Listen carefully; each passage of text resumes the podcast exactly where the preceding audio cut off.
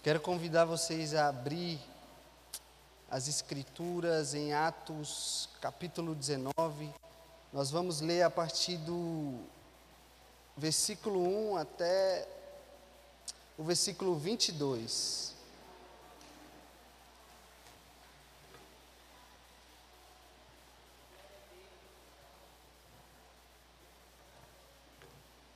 Todos acharam? Então vamos lá.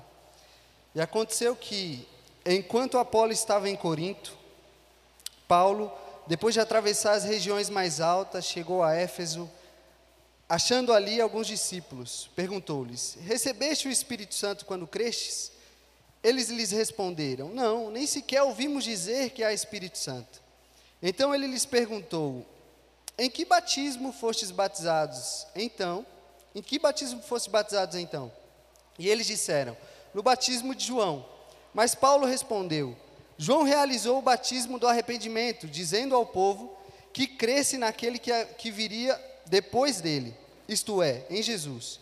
Quando ouviram isso, foram batizados em nome do Senhor Jesus. Quando Paulo lhes impôs as mãos, o Espírito Santo veio sobre eles e eles começaram a falar em línguas e profetizar. Eram uns doze homens ao todo. Assim, Paulo entrou na sinagoga e durante três meses falava-lhes abertamente, argumentando e convencendo os judeus acerca do reino de Deus.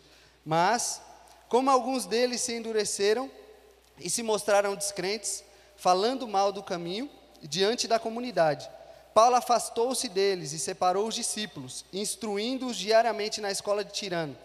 Isso aconteceu durante dois anos, de maneira que todos os que habitavam na Ásia tanto judeus como gregos ouviram a palavra do Senhor. E por intermédio de Paulo, Deus fazia milagres extraordinários, de tal forma que os lenços e panos que haviam tocado nele eram levados aos doentes, e as doenças os deixavam, e os espíritos malignos saíam deles. Aconteceu também que alguns judeus, exorcistas ambulantes, tentaram invocar o nome de Jesus sobre os que tinham espíritos malignos, dizendo: eu vos expulso por Jesus a quem Paulo prega. E os que fizeram isso eram os sete filhos do judeu chamado Seva, um dos principais sacerdotes. Todavia o espírito maligno respondeu: Conheço Jesus e sei quem é Paulo, mas vós quem sois? Então o homem em que estava o espírito maligno, saltando sobre eles, os subjugou e os espancou, de modo que nus e feridos fugiram daquela casa. E esse episódio se tornou conhecido por todos os que moravam em Éfeso, tanto os judeus como os gregos, e todos se encheram de temor em nome do Senhor Jesus. E o nome do Senhor Jesus era engrandecido. E muitos dos que haviam crido vinham, confessando e admitindo em público as suas práticas. Também muitos dos que praticavam as artes mágicas ajuntaram seus livros e os queimaram na presença de todos, calculando o valor deles, estimaram que chegava a 50 mil moedas de prata. Assim, a palavra do Senhor crescia e, e prevalecia com poder. Depois de ocorridas essas coisas, Paulo resolveu em seu espírito ir para Jerusalém, passando pela Macedônia e pela Caia, porque dizia: Depois de ir para lá, preciso ir também para Roma. E enviando a Macedônia dois de seus auxiliares, Timóteo e Erasto, ficou por algum tempo na província da Ásia. Amém? Vamos lá, meus irmãos. Rapaz, tem até um cafezinho aqui hoje. Estou chique, hein? Vamos lá. Eu quero, antes de tudo, recapitular um pouco com vocês o que aconteceu em Atos 18. Primeiramente, Paulo ele chega à cidade de Corinto e lá ele encontra um judeu chamado Átila e sua esposa Priscila. Eles haviam se refugiado na cidade de Corinto, porque Cláudio havia dado um decreto para que todos os judeus saíssem da cidade de Roma. E lá ele encontra esse casal e ele passa a morar com eles e também trabalhar na confecção de tendas. Certo? Prosseguindo. Quando eles moram, quando eles moram e trabalham com eles, ele aos sábados, todos os sábados ele ia para a sinagoga ensinar e debater. E lá alguns judeus eram convencidos, outros, porém, o afrontavam e não criam naquilo que ele estava falando. Então o que Paulo resolve fazer? Ele começa, ele lava as mãos dos judeus e começa a pregar, continuar pregando o evangelho. E quando ele termina a sua missão na cidade de Corinto, ele vai viajar para as regiões mais altas e consigo ele leva Priscila e Átila, que já não era mais Priscila e Áquila, que já não eram mais seus que já não eram mais pessoas que eles que ele estava pregando o evangelho, mas se tornaram colaboradores com ele juntamente. E depois, depois nessa viagem, ele passa pela cidade de Éfeso e lá ele deixa os dois e vai para outra região. Só que no final do capítulo 18 chega um homem muito importante, um personagem muito importante, que se chama Apolo. Apolo era um homem instruído, era um judeu que veio da Alexandria, natural da Alexandria, e ele era um homem de espírito fervoroso, era um crente que chegou em Éfeso para falar, para evangelizar, para pregar o evangelho, ele tinha um conhecimento das escrituras, só que ele não conhecia o batismo no Espírito Santo. Ele apenas conhecia o batismo de João, que era o batismo para o arrependimento. E lá ele começa a pregar o evangelho na sinagoga. Só que quando os discípulos de Paulo ainda estavam frequentando a sinagoga, eles veem que Apolo estava ensinando, e aí eles chegam para Apolo e levam para instruí-lo e para expor aquilo que Paulo havia pregado para eles. Só que até então, aquilo que Apolo havia falado, a mensagem que Apolo tinha espalhado na cidade de Éfeso, já havia chegado e já havia, é, muitas pessoas já começavam, já tinham começado a crer naquilo que ele falava. E quando Paulo chega à cidade, a primeira coisa que ele faz, quando ele chega das regiões altas, a primeira pergunta que ele faz é: recebeste, no versículo 2, recebeste o Espírito Santo quando crestes? Ele, eles lhe responderam: Não, nem sequer ouvimos dizer que há Espírito Santo. Aqui nós vamos retirar a primeira lição desse capítulo.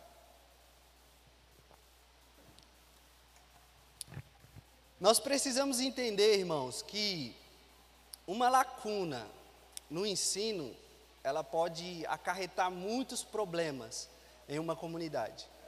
Primeira coisa que nós precisamos entender: nós não precisamos fazer muita coisa, nós não precisamos mudar toda a mensagem. Não, nós não precisamos mudar toda a mensagem para falsificar o Evangelho. Isso nós entendemos desde o princípio, porque quando a serpente ela foi se apresentar a Eva, ela não mudou completamente a mensagem, ela apenas acrescentou. Ela falou: Deus disse que vocês não podem comer nenhuma árvore do jardim. O que, que aconteceu? Eva deu ouvidos. E o que, que ela fez? Ela extraiu algo da mensagem que Deus havia falado. Ela falou: Não, nós não podemos nem ver nem tocar, mas Deus não havia falado isso. Então ela extraiu. Nós não podemos extrair nem aumentar.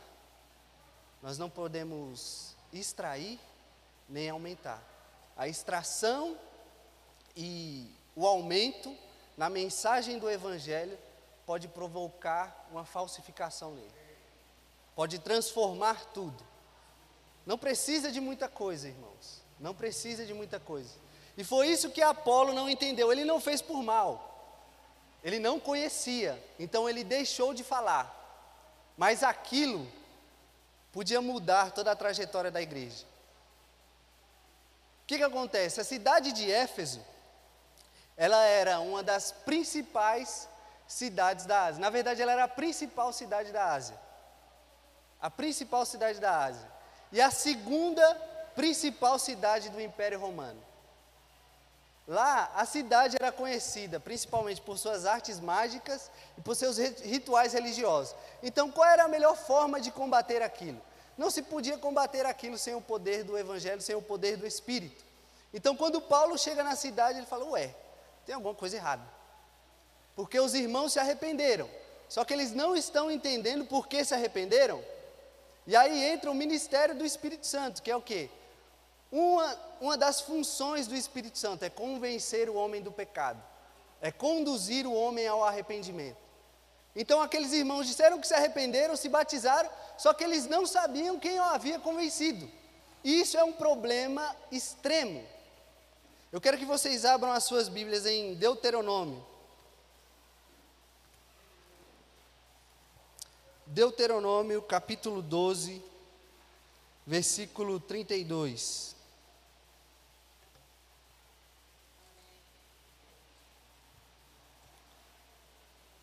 Deuteronômio capítulo 12, versículo 32. Diz assim: Obedecerás a tudo o que te ordeno, nada acrescentarás, nem nada diminu nem diminuirás. Olha para a pessoa que está do seu lado e fala assim: nada acrescentarás, nem diminuirás. Vá para Deuteronômio, capítulo 4, versículo 2.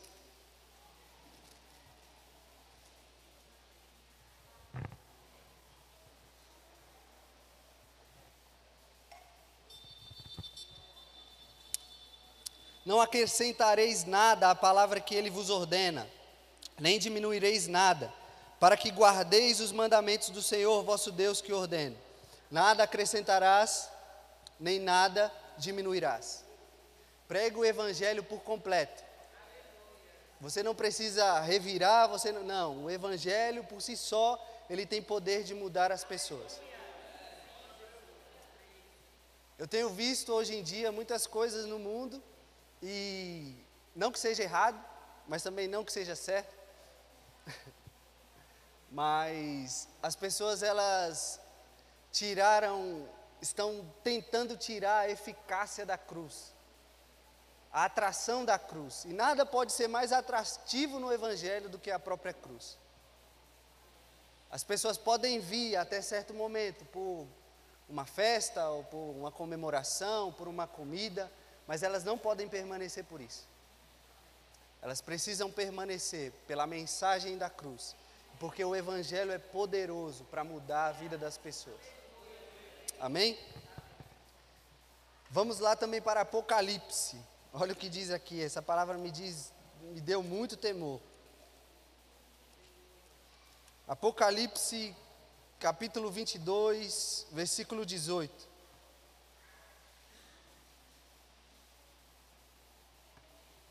Olha o que diz: Dou testemunho a tudo o que ouvir, a, a todo o que ouvir as palavras da profecia deste livro. Se alguém lhes acrescentar alguma coisa, Deus lhe acrescentará as pragas escritas neste livro. E se alguém tirar alguma coisa das palavras do livro desta profecia, Deus lhe tirará a sua parte da árvore da vida e da cidade santa, descritas neste livro. Isso aqui me deu muito temor, irmãos. E aqui nós percebemos a responsabilidade dos ministros, a responsabilidade de quem quer pregar o Evangelho, de quem quer falar a respeito das Escrituras. E nós precisamos conhecer a verdade, irmãos. Nós não podemos apresentar ao mundo algo que nós não conhecemos. Ninguém apresenta um amigo, sendo que você nunca gerou uma amizade com essa pessoa. Nós precisamos de fato conhecer o Evangelho. Existe uma guerra aí fora que luta por nossas mentes e também por nosso coração. Nós precisamos entender isso.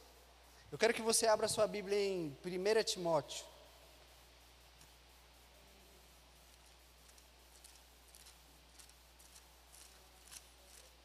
1 Timóteo capítulo 4.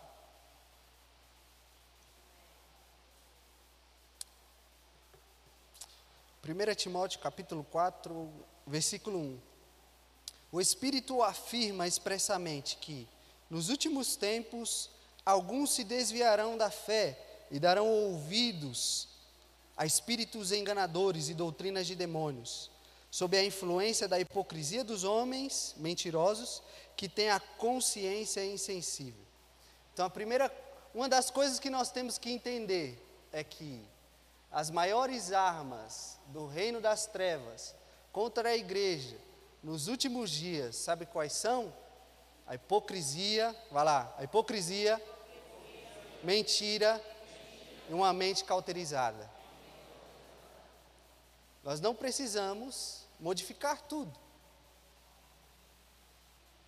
Não é necessário isso para falsificar o Evangelho. Só acrescentar ou diminuir.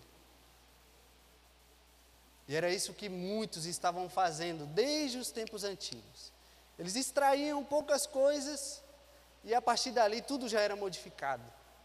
Existia uma seita chamada de Nicolaitas. O fundamento, a base deles, sabe qual era? Eles viam a graça de Deus como uma, liber, uma liberdade para pecar e não como uma habilitação para ter uma vida santa. O que, que eles extraíram do Evangelho? A santidade. E aí tudo se mortificou, porque o Evangelho virou uma libertinagem. E alguns dos discípulos de Paulo já tinham caído nisso. Irmineu e Fileto blasfemaram, não aceitaram a doutrina, a sã doutrina, e se afastaram de Paulo, abandonaram Paulo.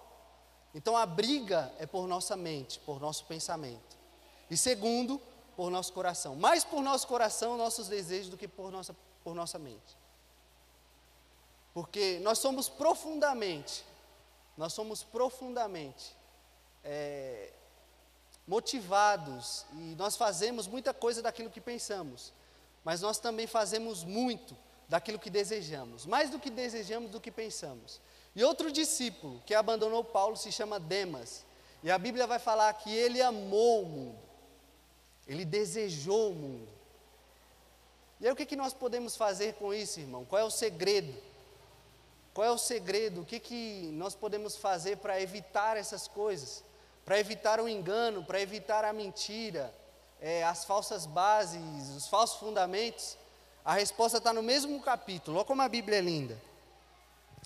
No versículo 13, diz o seguinte: Paulo vai escrever o seguinte a Timóteo, no capítulo 4. Enquanto aguardas a minha chegada, aplica-te à leitura, à exortação e ao ensino. Não deixes de desenvolver o dom que há em ti, que te foi dado por profecia, com a imposição das mãos dos presbíteros. Ocupa-te dessas coisas, dedica-te inteiramente a elas, para que todos possam ver o teu progresso. Tem cuidado de ti mesmo e do teu ensino Preserva, persevera nessas coisas. Dessa forma, salvarás tanto a ti mesmo como aos que te ouvem. Então aqui nós identificamos o ciclo do conhecimento. Primeiro nós precisamos aprender, depois nós precisamos praticar, e logo após nós vamos para o ensino. Mas eu sinto que nós precisamos nos dedicar, irmãos. Nós precisamos nos dedicar a ler as Escrituras. Nós precisamos conhecer este livro, porque é muito fácil de ser enganado. O diabo conhece mais do que você. Ele é um estudante. Ele é um estudante. Você precisa meditar, você precisa memorizar algumas coisas, e, a, e nisso até as suas orações vão começar a mudar. E eu estou falando isso não impondo um fardo pesado sobre você, é porque eu estou praticando. Eu estou tentando fazer isso. Isso tem mudado a minha vida. Essa é a responsabilidade tanto dos ministros, tanto dos evangelistas, tanto de você como um cristão. Leia a sua Bíblia. Faça aquilo que os bereanos faziam. Enquanto alguém pregava, eles verificavam. Eles tinham interesse por estudar a palavra, por estudar as Escrituras. Nós passamos tanto tempo vendo tantas coisas. A gente passa tanto tempo é, vendo o Instagram, eu mesmo agora estou um homem moderno. Agora eu voltei a mexer. Eu voltei a mexer nas redes sociais. E eu percebi que eu perco muito tempo naquilo. É, tem um demônio naquele negócio. Prende a gente, né? E a gente começa a ver uns vídeos engraçados. Eu mandei um vídeo para Jair. terrível. E a gente vai perdendo tempo naquilo. Mas por quê? Porque aquilo toma o nosso desejo. Aquilo nos agrada. E não pode ser ao contrário com a palavra de Deus. Eu preciso ter um anseio. Nossa, está chegando a hora de eu ler minha Bíblia. Assim como chega a hora de você assistir um filme ou uma série ou qualquer coisa. Está chegando a hora de eu falar com o Senhor. Está chegando a hora de eu ler as escrituras ele vai, me ele vai falar comigo, ele vai me revelar algo. Isso é muito bom, isso é precioso. 2 Timóteo, capítulo 2, versículo 15. O apóstolo Paulo vai dar uma instrução a Timóteo. Ele diz: Procura, procura apresentar-te como obreiro aprovado. Qual é a característica de um obreiro aprovado? Alguém sabe me dizer? Vamos lá? Ele maneja corretamente a palavra da verdade. Eu não preciso, eu não posso apenas conhecer, mas eu tenho que aprender a manejar. Eu preciso aprender a manejar. Isso é muito importante. Vamos voltar lá para Atos. A primeira lição aqui está bem definida, certo? Correto? Vamos voltar lá para Atos então. Versículo 6.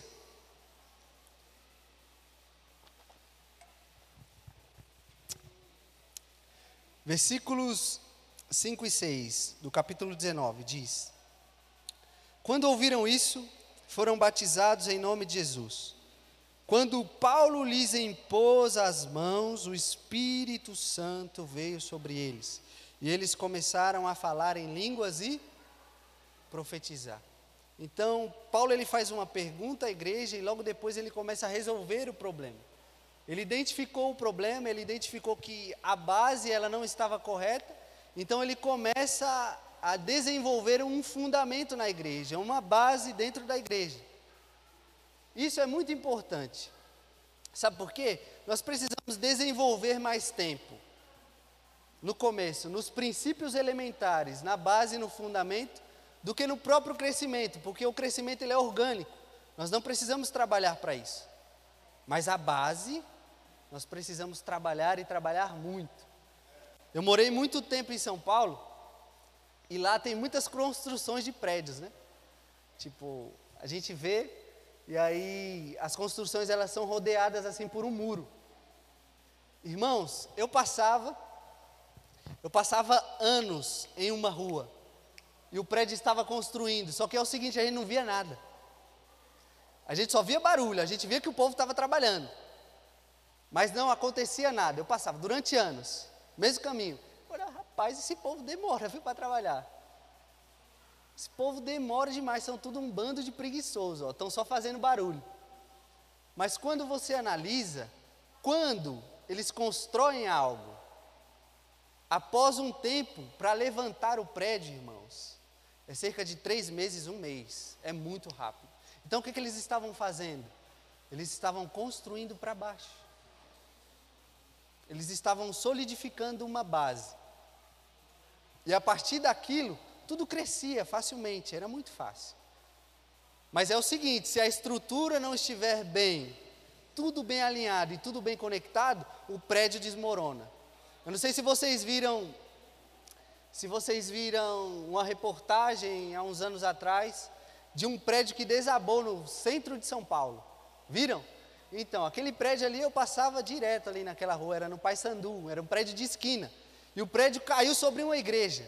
Então não importa quantos anos passem, se a base não tiver construída corretamente, o prédio desmorona. O prédio desmorona. Hebreus 6, capítulo 12. Era isso que o apóstolo Paulo estava fazendo.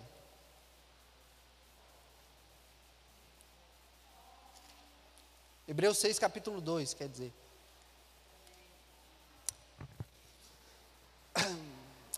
Hebreus 6, 1 e 2, vamos lá. Assim, deixando os aspectos elementares do ensino de Cristo, prossigamos para o aperfeiçoamento, não lançando de novo o alicerce do arrependimento, de obras mortas e da fé em Deus, o ensino sobre batismo, batismos, a imposição de mãos, ressurreição dos mortos e o juízo. Então vamos lá. Os princípios elementares são: faz assim com sua mãozinha. Faz assim. Arrependimento de obras mortas, fé em Deus, batismos, imposição de mãos ressurreição dos mortos e juízo. Então, quando Paulo chegou em Éfeso e ele viu que o batismo estava errado, Ele olhou para aquilo e ele falou: a base está errada, não dá para crescer. Então vamos ajustar isso aqui. Vocês precisam ser batizados no Espírito Santo. Mas aqui tem um princípio elementar. Como que eles foram batizados no Espírito Santo? Através do quê? Através da imposição de mãos. Através da imposição de mãos. Isso é algo que ele tirou da cabeça dele? Não. Eu quero que você abra sua Bíblia em Números 8, capítulo 10. Ou, o Números 8, versículo 10.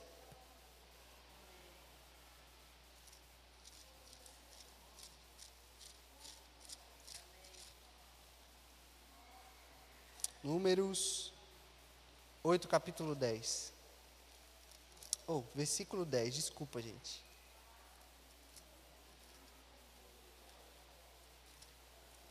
Olha o que diz. Apresentarás os levitas diante do Senhor, e os israelitas imporão as mãos sobre os levitas. Então aqui nós vemos um padrão. O batismo das, nas águas também não foi tirado da cabeça de João. Está aqui também em Números 8. Os levitas eles precisavam ser lavados antes da consagração. Eles precisavam que os israelitas também impusessem as suas mãos sobre eles. E o que é o ato de imposição de mãos? É uma transferência. É compartilhar algo que está dentro.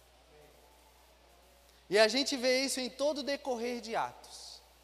Em todo decorrer de Atos. Inclusive, a pregação do Evangelho ela também tem um padrão. Antes de, antes de voltarmos para Atos. A pregação do Evangelho ela tem um padrão. A base da pregação do Evangelho, irmãos, é o arrependimento. Nós podemos ver isso, porque João ele vem como voz, ele diz: arrependei-vos, porque o reino dos céus está próximo. E aí, quando Jesus vem, o que, que ele fala? Qual é a pregação dele? Arrependei-vos. E quando Pedro, em Atos 2, ele começa a a falar aos judeus e pregar aos judeus, o que, que ele fala? Irmãos, arrependei-vos. E na sua segunda pregação ele também fala: arrependei-vos. E Paulo, quando ele chega em Atos 17, quando ele prega em Atenas, ele fala o quê? Arrependei-vos.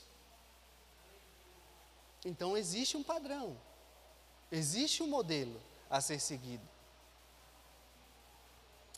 E isso muitas pessoas não estão entendendo. Nós pregamos diversas coisas, falamos diversas coisas, e às vezes nós tememos falar sobre arrependimento porque nós pensamos, mas o que, esse irmão vai achar? Eu não vou ganhar ele para Jesus dessa forma. Tudo bem, irmãos, tudo bem se não ganhar. Fazer o quê? Sempre existem dois grupos: existem os que creem e existem os que ofendem, que não acreditam e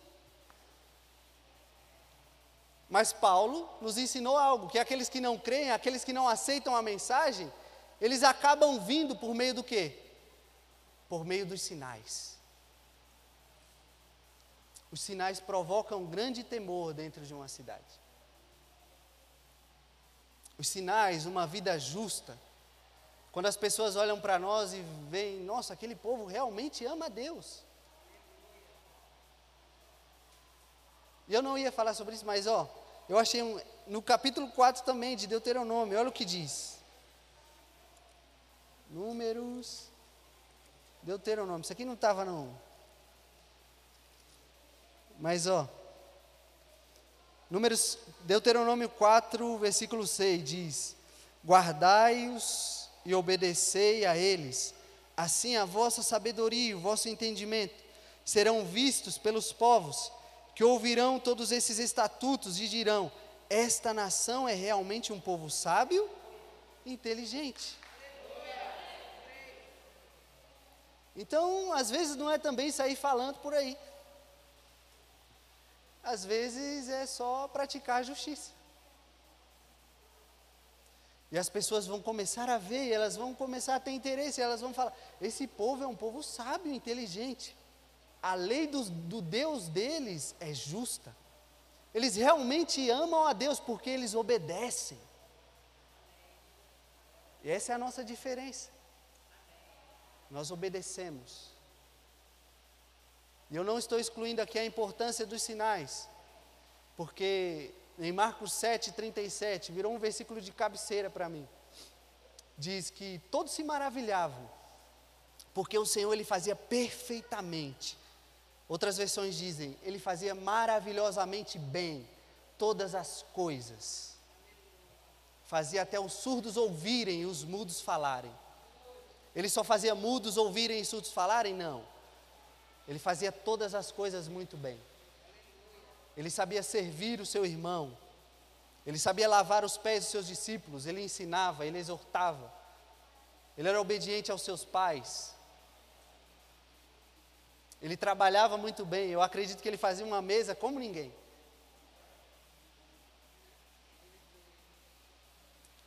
Então, isso é muito importante.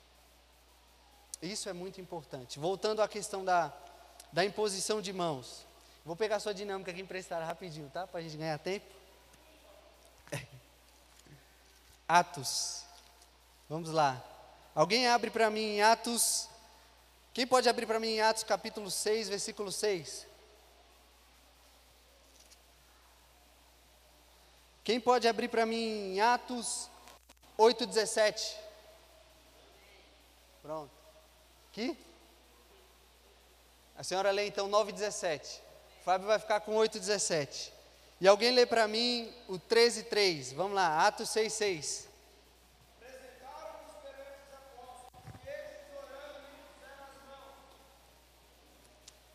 Atos 8,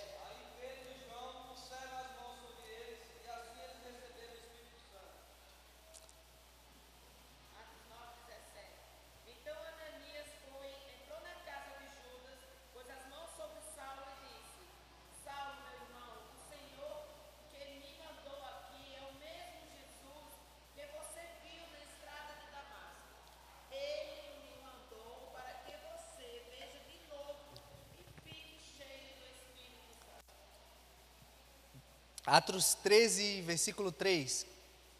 Quem pode ler?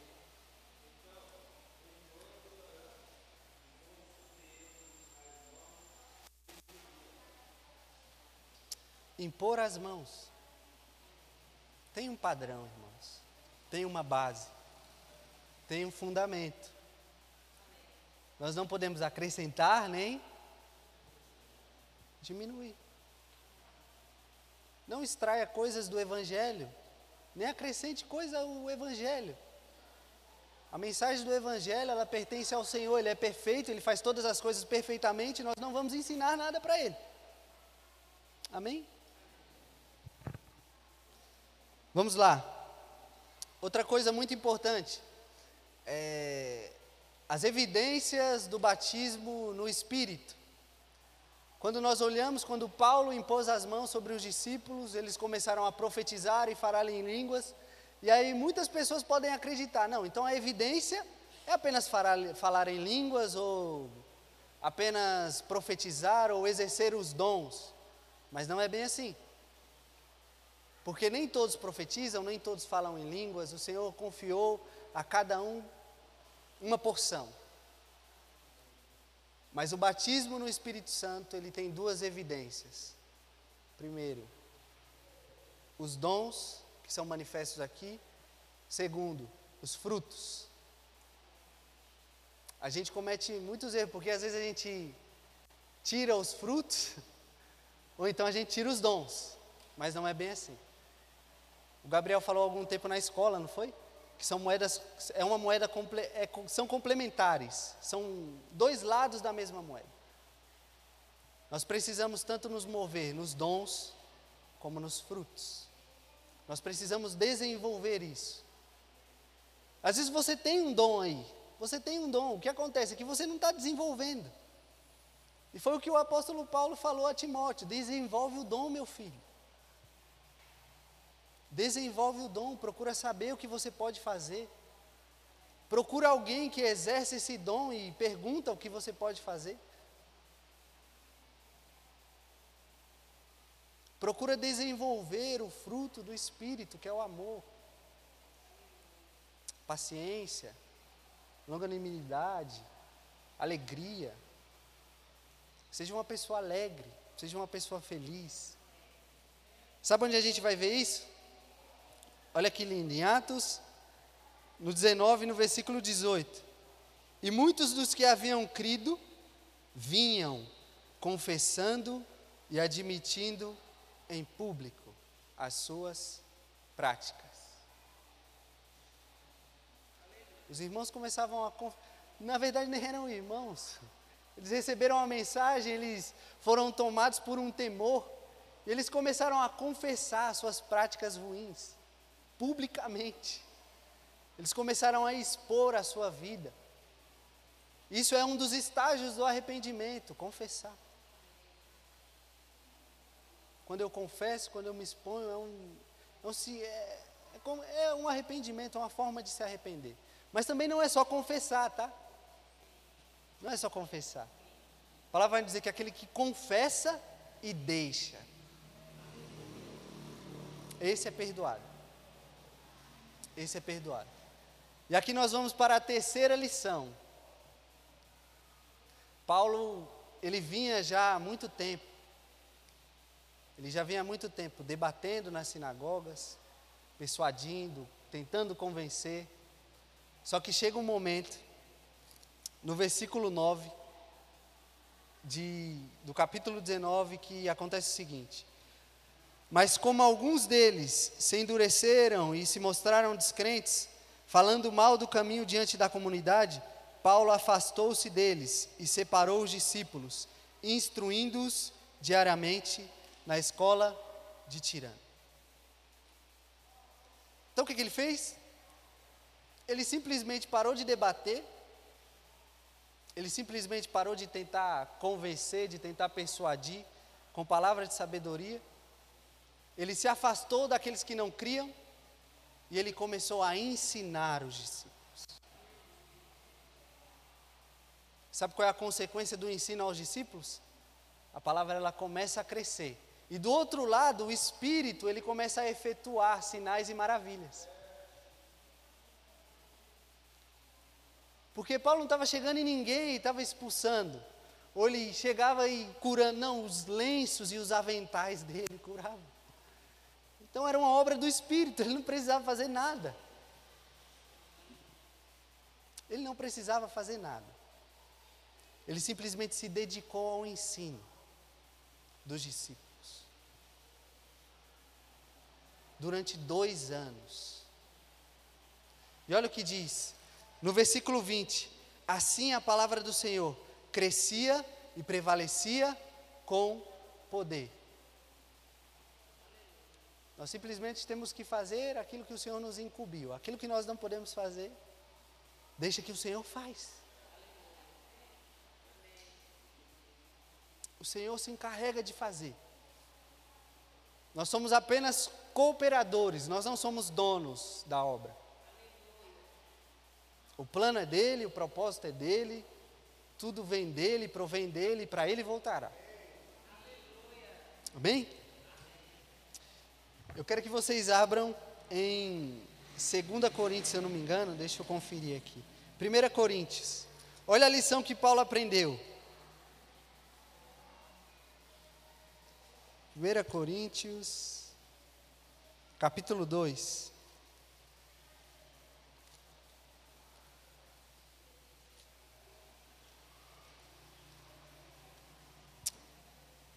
a partir do versículo 1.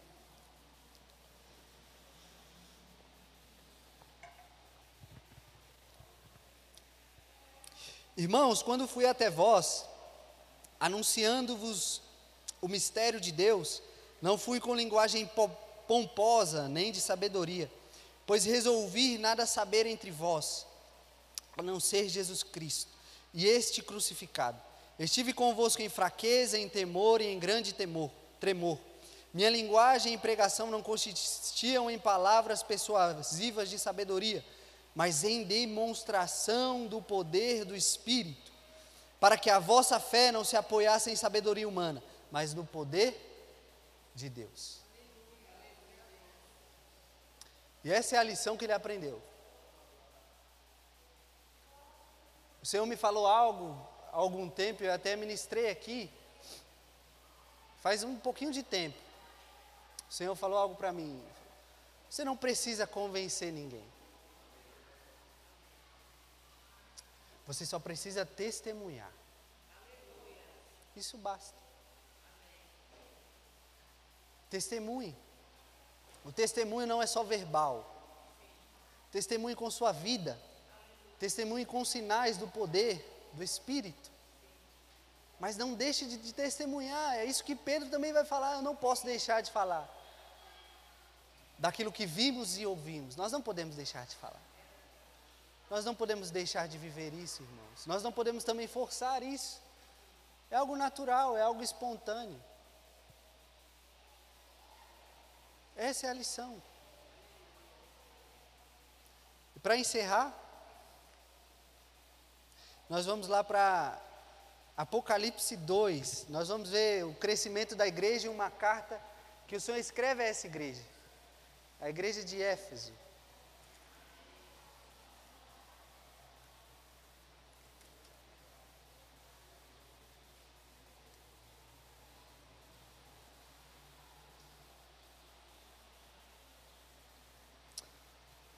Eu vou ler do 1 até o versículo 7. Escreve ao anjo da igreja em Éfeso: Assim diz aquele que tem as sete estrelas na mão direita e anda no meio dos sete candelabros de ouro. Conheço as tuas obras, teu trabalho e a tua perseverança. Sei que não suporta os maus e que puseste à prova os que se dizem apóstolos, mas não são e descobriste que são mentirosos. Tens perseverado e sofreste por causa do meu nome, e não te desanimaste. Tenho contra ti, porém, o fato de que deixaste o teu primeiro amor. Lembra-te, pois, de onde caíste, arrepende-te e volta às obras que praticavas no princípio.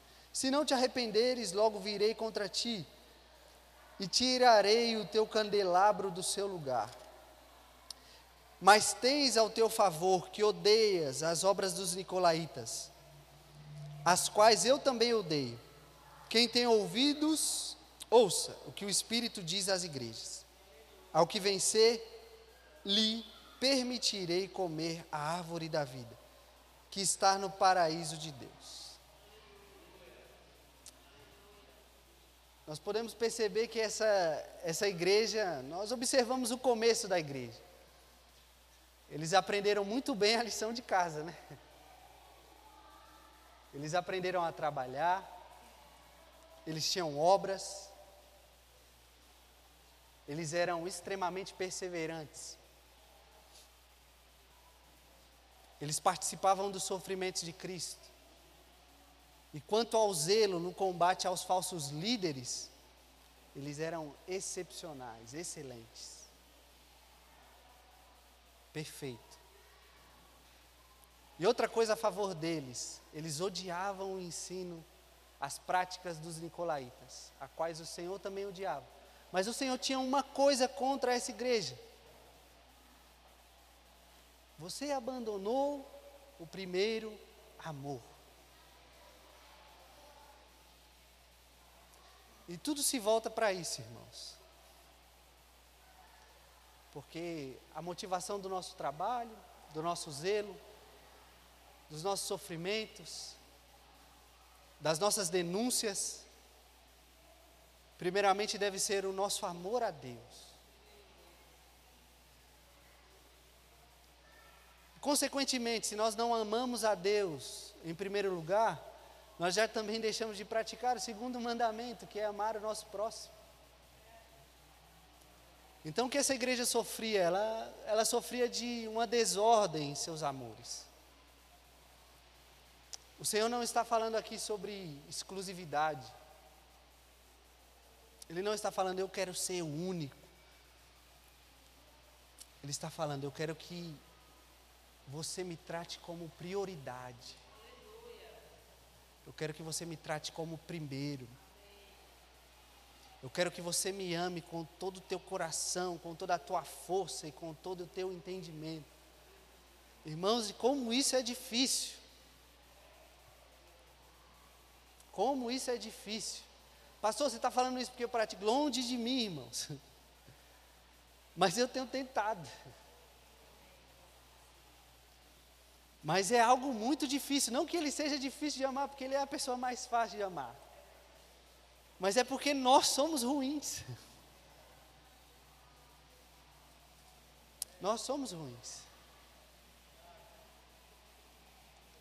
E às vezes nós estamos nos relacionando com Ele da forma errada, porque eu tenho aprendido que os nossos relacionamentos pessoais são um termômetro para como está o nosso relacionamento com Deus. Grave isso. Os nossos relacionamentos pessoais são um termômetro para o nosso relacionamento com Deus.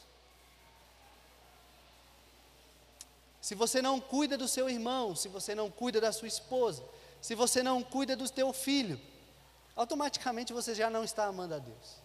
Isso é um fato. O seu amor está desordenado. Está tudo fora de ordem. Está fora de ordem. E eu quero deixar um texto para vocês que está lá, deixa eu ver se eu acho aqui. Se eu não me engano, é 1 Pedro. 1 Pedro 2, deixa eu ver aqui, deixa eu ver.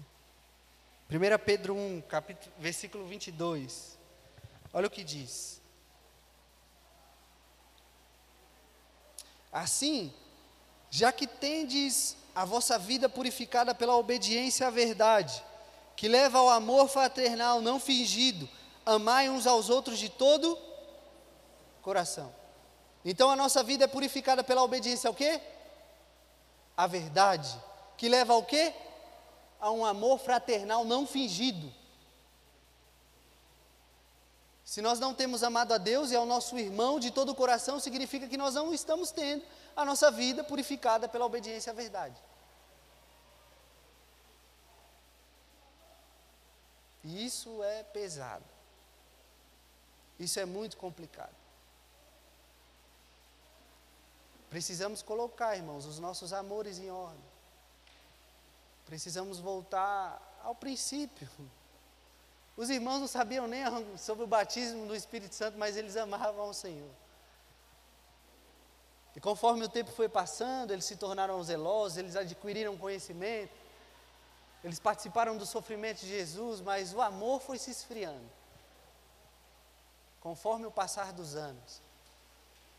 Mas ainda existe uma chance, porque o Senhor fala: arrependei-vos.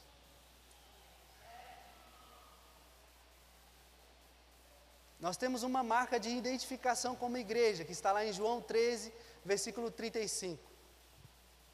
Vamos abrir?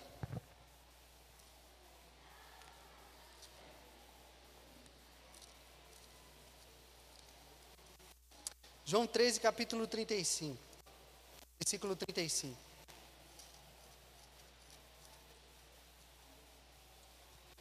Nisso todos saberão que sois meus discípulos, se vos amardes uns aos outros. É simples, irmão. É simples, mas é difícil de ser praticado. Meu Deus. É muito difícil. Vamos lutar para amar o Senhor. Vamos lutar, lutar para amar o Senhor. E automaticamente nós também vamos amar o nosso irmão. Existe uma percepção errada do que é amor, porque muitas vezes a gente distingue né, as coisas, porque a gente fala, Deus é amor, irmão, mas Ele também é justiça. Não é assim que a gente faz? Muitas vezes. Mas são coisas complementares, irmãos, porque 1 Coríntios 13 vai dizer que o amor, o amor ele não se alegra com a injustiça, mas ele congratula com a verdade. E muitos aí fora têm pregado, mas nós devemos amar. Mas sabe como eu amo? Praticando a justiça. Sabe como eu amo? Amando o meu Deus. E automaticamente, isso é automático. Por que, que Caim matou Abel? Porque simplesmente ele não amava Deus. Simples. Isso é simples. mas é muito complicado. Queria que. Pode subir, vem cá os ministros de louvor, por favor.